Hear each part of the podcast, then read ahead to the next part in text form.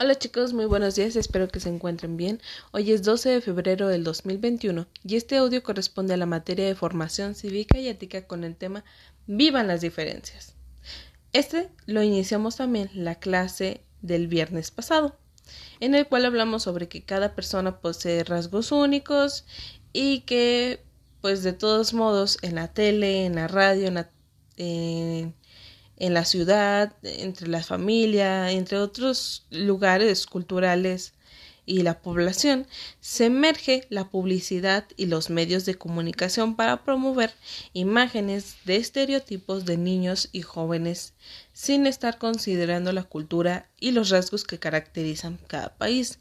Y esto lleva a que los jóvenes, los niños, quieran ser ese estereotipo, ese modelo de hombre, ese modelo de mujer, y seguir los pasos que ellos hacen. Sin embargo, hay que recordar que todos somos diferentes y eso nos hace únicos, que no tenemos por qué seguir estereotipos de gente, de famosos, de cualquier otra situación. Sin embargo, hay que saber qué es lo que a nosotros nos representa, qué es lo que nos hace ser únicos y hacer valer más eso que cualquier otra cosa. Esto, como les menciono, ha llevado a que las personas crean que deben de ser así y tener que menospreciar a quienes no, a quienes no lo son. Entonces, comprender que todos somos diferentes y que no tenemos que ajustarnos a un modelo, pues permite el respeto y la aceptación. Entonces, saber que todos somos diferentes es mucho mejor. ¿Sale?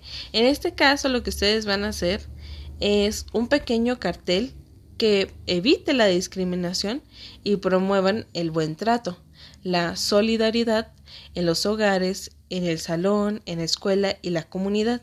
Ustedes pueden elegir uno de estos cuatro que acabo de mencionar y hacer el cartel sobre ello. Haciendo también mención de cuidar la ortografía.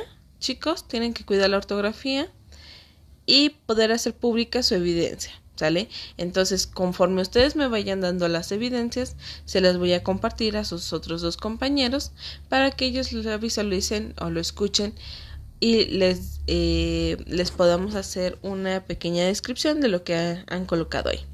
Entonces, les recuerdo, tienen que hacer un pequeño cartel para evitar la discriminación y promover el buen trato, ya sea en el hogar, en el salón, en la escuela o en su comunidad. ¿Sale? Diviértanse mucho y cualquier duda, ya saben, estoy a sus órdenes.